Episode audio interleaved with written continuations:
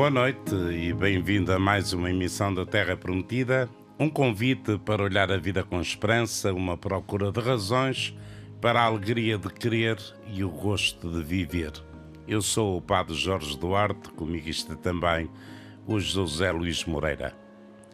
Esta semana foi seguramente marcada pela grande e grandiosa peregrinação ao Santuário de Fátima, nestes 99 anos após a primeira visita da Nossa Senhora.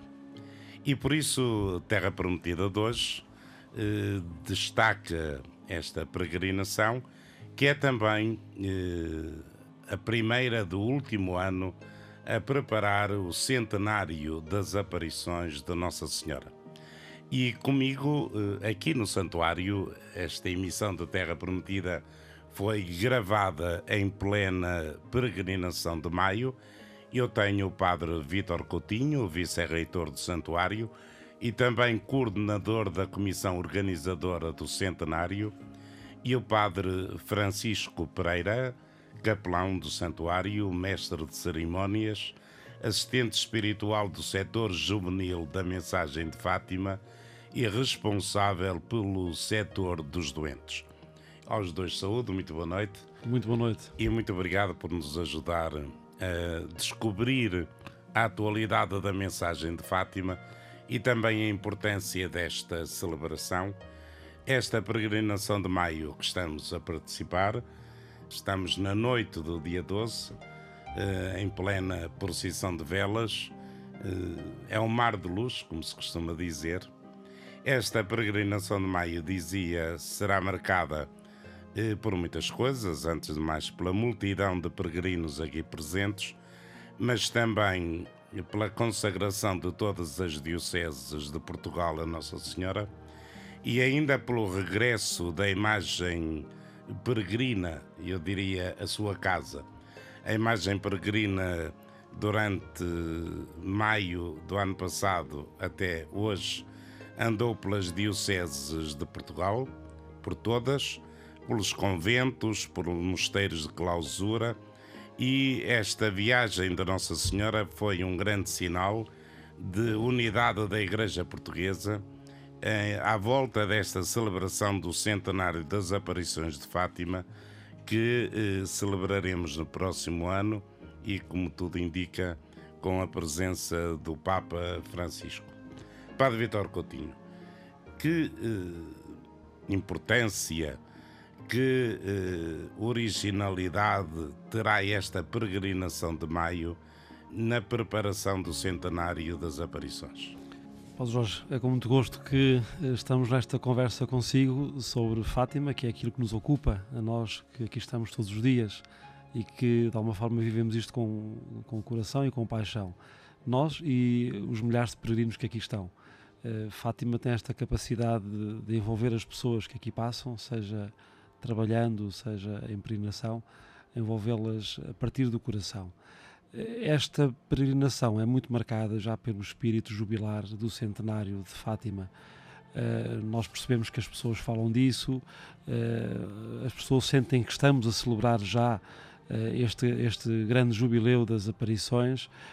este ano é também o ano do centenário das aparições do anjo e por isso parece-nos pareceu -nos legítimo considerar estes dois anos como anos uh, principais da celebração do centenário, ainda que nós digamos que o centenário é celebrado em sete anos, num septenário, que permitiu fazer um caminho de reflexão, um caminho de preparação, mas estes dois anos são, são mais intensos. Nós sentimos isso ao conversar com as pessoas que aqui vêm, uh, ao perceber que as pessoas vêm com, com este ânimo uh, de celebrar um, um, aniversário tão importante.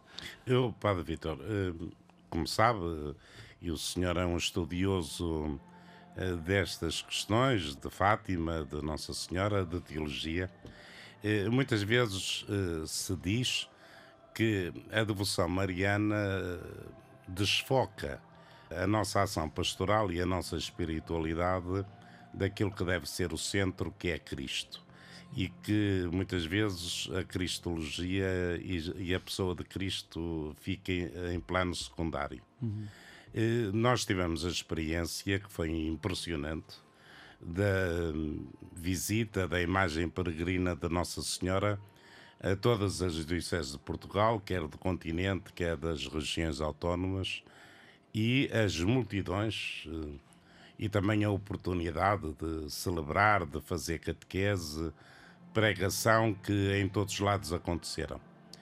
Alguns, eh, algumas vozes, pelo menos, surgiram a dizer que eh, nós cultivamos, nós os católicos, com esta iniciativa, cultivamos o culto a uma imagem, a um ídolo, algo físico, e que muitas vezes também não só a pessoa da Nossa Senhora abafa a pessoa de Cristo, mas também neste caso a imagem, a representação da Nossa Senhora abafa a figura que representa uh, de Maria.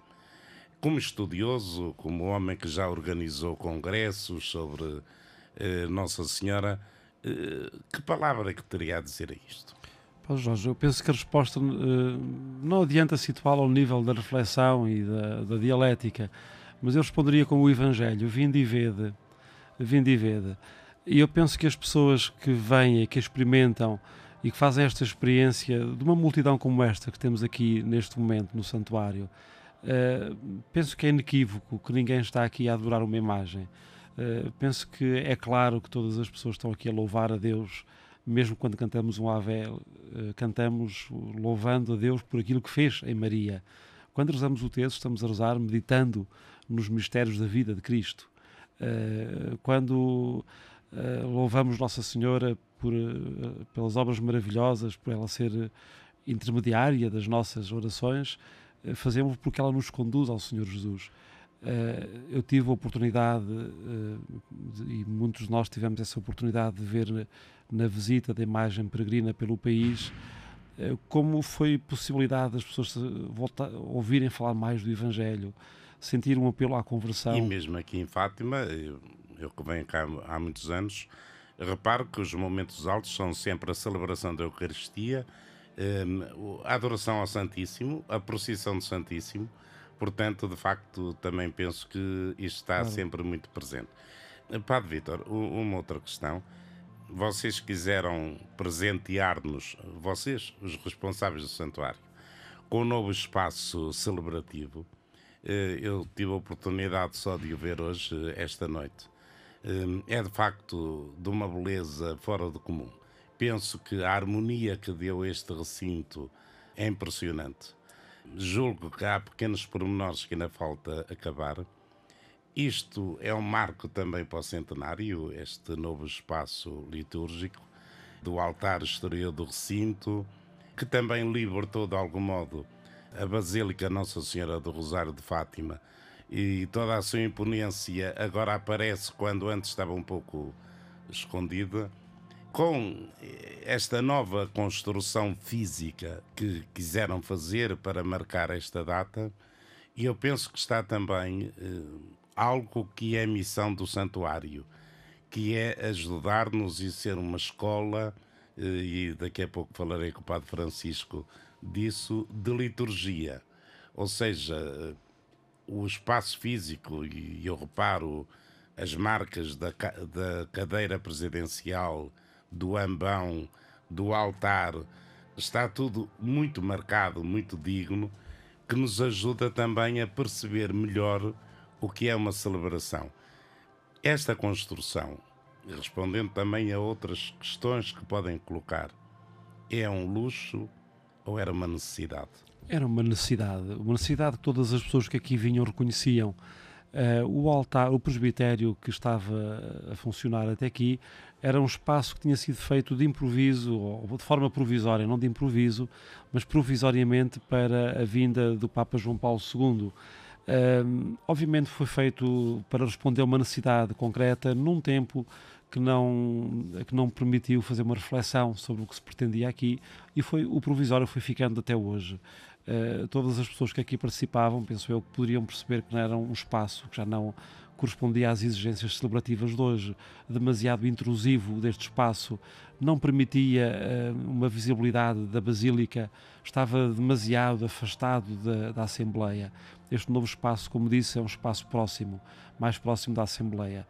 E é uma coisa interessante, e, e ligando isto com a, a, pergunta anterior que fez, é um santuário mariano, mas os centros são claramente cristológicos. Quando entramos, vemos o altar quando entramos, vemos o ambão da palavra neste santuário, vemos a capelinha também. Uh, vemos o Sagrado Coração de Jesus uh, no centro do recinto. Ou seja, é, é, todo é um espaço que de facto convoca ao encontro e deixa-me só interrompê-lo e vemos agora uma obra de arte uh, que lhe digo que já já se olhar para ela mais que uma vez que é lindíssima que é o Cristo que preside ao altar exterior do recinto eh, é um Cristo com cruz, mas é um Cristo com vida. A gente não sabe bem se estamos a olhar para o ressuscitado, se para o crucificado. Eh, penso que é de uma beleza e de uma felicidade. Eh, e de noite, como estamos agora, e o podemos ver, também a iluminação que ele tem, dá uma beleza impressionante. Vale a pena vir porque é claramente uma marca. Sim, sem dúvida. E penso que o santuário fala, catequiza também e evangeliza através destes sinais. E como dizia, uh, o santuário tem que ser também escola. E por isso tudo aquilo que é construído tem que ser muito refletido, tem que corresponder a uma, a uma, a uma catequese que se quer transmitir e, e, não de forma errada. Daí, como, como referi, a importância destes espaços, da, o, o, altar da palavra, o altar uh, do partir do pão, uh, tão centralizados neste, neste espaço para o qual o nosso olhar converge necessariamente e por isso também um presbitério muito mais despido daqueles elementos que eram elementos intrusivos, que era ruído visual, penso que ajuda a centrar na celebração. Padre Francisco Pereira, agora queria falar com o senhor. Como disse, eh, o senhor é capelão aqui no santuário, é também mestre de cerimónias, é o assistente espiritual do setor juvenil da Mensagem de Fátima e responsável pelo setor dos doentes. Penso que não me enganei a nenhum. Sim. É muito complicado ser mestre de cerimónias, ao Padre Francisco, aqui no santuário. No, no meio de tantos padres, tantos bispos, bispos de todo o mundo. Isto hum. é complicado. É e não é. Ora bem, hum, é complicado porque dá algum trabalho preparar as celebrações, definir como se faz tendo em conta que os presidentes são padres e bispos de fora que não estão habituados aos espaços, que não estão habituados aos ritmos eh, das nossas celebrações mais prolongadas, mais, mais, mais alargadas, nesta dimensão também, não estão habituados também ao próprio espaço, quer a Santíssima Trindade, quer o, altar do recinto, são espaços muito grandes e, e portanto é complicado neste cuidado de preparar as coisas bem feitas para que tudo decorra sem dar a impressão que há perda de tempo, que há correrias, porque uma coisa é percorrer 2 ou 3 metros com as lavandas, por exemplo, outra coisa é percorrer 20 ou 30 metros com as lavandas. E, e Padre Francisco, e eles são obedientes? Muito obedientes. O grupo da College que temos é, é são rapazes Não, fala dos bispos e dos padres. Ah, os bispos e os padres, na medida do possível, são. São, porque também eles reconhecem que hum, Fátima é um lugar onde a, a, a sua missão presidencial se torna mais visível e tem uma, uma assembleia que olha e que, e que reza com eles. E portanto, a minha experiência diz que de facto eles procuram fazer aquilo que a gente lhes indica. Há um ou outro caso dos padres concelebrantes que, que se deixam distrair pelo ambiente festivo, celebrativo, de novidade que, em, que, em que estamos. Mas isso depois torna-se também, no meio de uma grande celebração, torna-se. Nós queremos que se torne cada vez menos notável e procuramos ajudá-los a ter essa percepção. E eu penso que este novo altar também os vai ajudar a isso, portanto, porque cria menos, menos ruído, como dizia o Padre Vítor, cria menos distração e, portanto, ajuda-os também a celebrar melhor. No, nos seus espaços. Sim. O, Uh, Padre Francisco, o senhor é assistente espiritual do setor juvenil da mensagem de Fátima. E muitas vezes nós, uh, as pessoas, ligam a Fátima a pessoas já com uma certa idade e não propriamente a gente jovem. Da sua experiência de assistente espiritual deste movimento, mas também de capelão aqui no santuário, portanto que passa cá há muito tempo, Há muita juventude a passar aqui pelo Santuário de Fátima. Mais do que aquilo que nós habitualmente pensamos. Há muitos jovens a passar em Fátima, há muitos jovens a viver a mensagem de Fátima, porque os jovens gostam de compromissos, gostam de, de se comprometer com projetos, de, de enfrentar as coisas, não são uh, convenientes com, com aquilo que a sociedade lhes limita a parecer, são contracorrente, digamos e a mensagem de Fátima acaba também por ser contracorrente. E quando nós somos capazes de apresentar a mensagem de Fátima nesta forma uh, reta, original, sem, sem pôr beatismos uh, na, no seu conteúdo, os jovens aderem, comprometem-se, assumem e são um bom testemunho nos seus ambientes. Eu tenho encontrado jovens por todo o Portugal que dão testemunho de, de, de, de fé cristã, de compromisso com a Igreja, de compromisso com o Evangelho, imensos, que, que não têm medo de, de, de, de, ir à missa, que não têm medo de dizer que rezam o terço, que não têm medo de estar uma hora em adoração ao Santíssimo, porque para eles é importante e para a sua constituição como pessoas, para o seu crescimento como homens e mulheres do século XXI, Fátima é importante, ajuda-os a crescer e é também o responsável do setor dos doentes. Eh, essa parte é muito evidente aqui no santuário, quer nas peregrinações, quer também nos retiros de doentes que vocês organizam, eh, quer noutras iniciativas que acontecem. Eh, eu não ia perguntar muita coisa sobre os doentes, mas ia lhe fazer uma pergunta só. Muitas vezes fala-se em milagres. E alguém dizia que o maior milagre não é propriamente ficar curado de uma doença, mas é ser capaz de viver o período de doença ou de sofrimento com um sorriso nos lábios. Essa cura, essa capacidade de viver o sofrimento, a doença, não é com resignação, mas é com um sorriso, como oferta, como dom de si mesmo. Tem visto muitos milagres desses quase todos os retiros de doentes em que eu participo a orientar, é isso que acontece.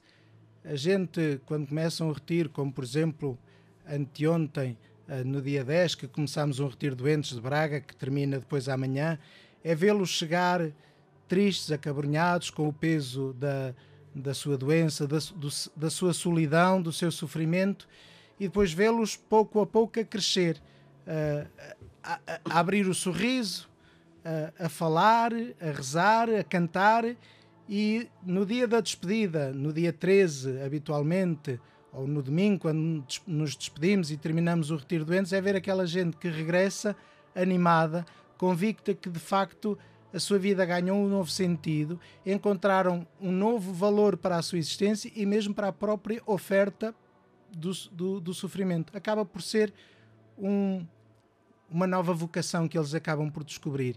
E Fátima permite, de facto, que nesta paragem que eles têm, redescubram o sentido da sua vida, da sua existência cristã. Eu queria terminar a nossa conversa com o Padre Vítor e sobre um aspecto que eh, só hoje me apercebi, que é da, da agenda cultural e do programa cultural que vocês têm para este ano. Eu encontrei há pouco um amigo meu, que era o Rui Macena, e fiquei muito admirado. Ele está por aqui também. Ele dizia: Estou aqui que estou a fazer um filme de animação. E, portanto, sei que vai haver um filme para o próximo ano. Mas também o Santuário editou um livro, uma agenda cultural, uh, que tem muitas páginas sobre isto. Ao olhar para isto, eu perguntei-me a mim próprio: bom, é uma maneira de celebrar o centenário, mas será também o cuidado a preocupação de chegar a mais pessoas? Isto é, abrir uma janela para o mundo da cultura, da arte, para pessoas eh, que eu diria não são habitualmente peregrinos de Fátima e tentar englobá-los também nesta grande iniciativa do centenário? Sim, penso que podemos dizer isso, Padre Jorge. Nós costumamos dizer que não queremos fazer do centenário uma comissão de festas que tem alguns foguetes e esta parte da cultura não é para nós os foguetes, uh, os concertos, não é, não é, muito mais do que isso. Uh, eu tenho alguma dificuldade em pôr de um lado a pastoral e do outro lado a cultura, porque a pastoral, se for bem feita, também é cultura e a cultura pode ser uh, veículo pastoral.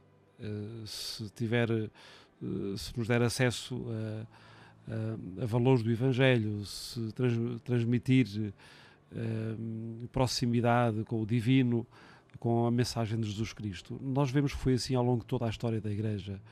A Igreja precisava de, precisou de comunicar com as pessoas de muitas maneiras, desde logo nos primeiros séculos, com a, através da filosofia do seu tempo. Eh, depois, quando olhamos para a história da arte, percebemos que a arte muitas vezes não é mais do que formas de catequese. Uh, nós parecia-nos importante isso também perceber que, 100 eh, anos depois das aparições, era importante traduzir nas várias linguagens de que dispomos contemporâneas, traduzir esta, estas vivências uh, da mensagem de Fátima, os valores que a mensagem de Fátima possa, possa veicular. Uh, dou exemplo, vamos estrear amanhã um espetáculo de dança e multimédia. Uh, enfim, é algo inédito, é, é, mostrar como se pode exprimir através do corpo, da dança, da encenação, uh, de diversas disciplinas uh, artísticas, transmitir também ideias fortes da mensagem de Fátima e experiências de Fátima, mesmo depois das aparições. Este é apenas o exemplo. Quando olhamos para o vasto programa cultural, nós encontramos aí propostas que vão ao encontro de pessoas de interesses muito diversificados e como dizia e, e concordo, uh, esta foi uma das preocupações, no fundo que qualquer pessoa pudesse ter alguma coisa com que se identifica neste programa. Uns gostarão mais de música coral, depois temos um, um ciclo de concertos corais, temos ciclos de concertos de órgão, uh, temos música mais popular, uh, temos este espetáculo, temos o um musical que estamos a produzir, um filme, temos uh, concerto, uh, temos uh, simpósios, temos conferências, temos exposições, temos atividades para crianças, que chamamos oficinas criativas. Enfim, para dizer apenas o que agora me vem à memória, assim, muito, muito rapidamente. São muitas páginas, são muitas propostas. Portanto, a mensagem de Fátima não é só ao este centenário, não é apenas para recordar um facto do passado, mas é também para descobrir a possível atualidade da, dessa mensagem que há 100 anos aqui foi deixada. Certo, por alguma coisa nós procuramos sempre falar de celebração, para recuperar esta palavra tão, tão cristã, celebração do centenário, isto é, celebramos algo que hoje é atual, que é permanente, eh, que vivemos hoje, e, não falamos de uma, de uma efeméride, nem cerimónias, eh, nem nada disso. Celebramos algo que hoje para as pessoas é vida, quer dizer, quando nós convidamos nós convidámos para isto pessoas, eh, deixa-me falar do mundo das artes, mas não só desse mundo, do mundo das artes, da música, eh, bailarinos, eh, cineastas, enfim, para refletir sobre Fátima. É, no fundo, também proporcionar a pessoas, de forma totalmente livre, que a partir da sua perspectiva de artistas, de músicos ou de bailarinos, ou, enfim, de qualquer outra área, que pudessem eles próprios, com a sua linguagem, interpretar Fátima interpretar aquilo que vivem, o que é para eles uh, a, a, mensagem de Fátima. E, como há pouco dizia o Padre Vitor Coutinho, uh, a respeito de, de, um comentário que uh, por vezes se ouve, e só dizia não há outra receita senão vinho e viedo. Eu, quando há pouco me encontrava com alguns que estão a fazer o filme, ou a pensar no filme, e disse: Mas vocês vão rodar já hoje o filme? E eles disseram: Não, não nós vimos aqui sentir Fátima, sentir o ambiente para depois conseguirmos entender e fazer o Sim. filme. E, e, de facto, Fátima é um pouco isto, não? Quer dizer, Sim. é vindo Tem que e sentir. E é. vindo todos. E vindo todos. Uh, e de facto, uh, devo dizer que deste, deste, grande grupo de pessoas que colaboram connosco, a quem entregamos projetos, há pessoas com prática religiosa muito distinta. Há pessoas até, enfim, não digo que não tivessem fé, mas que a fé estaria muito adormecida.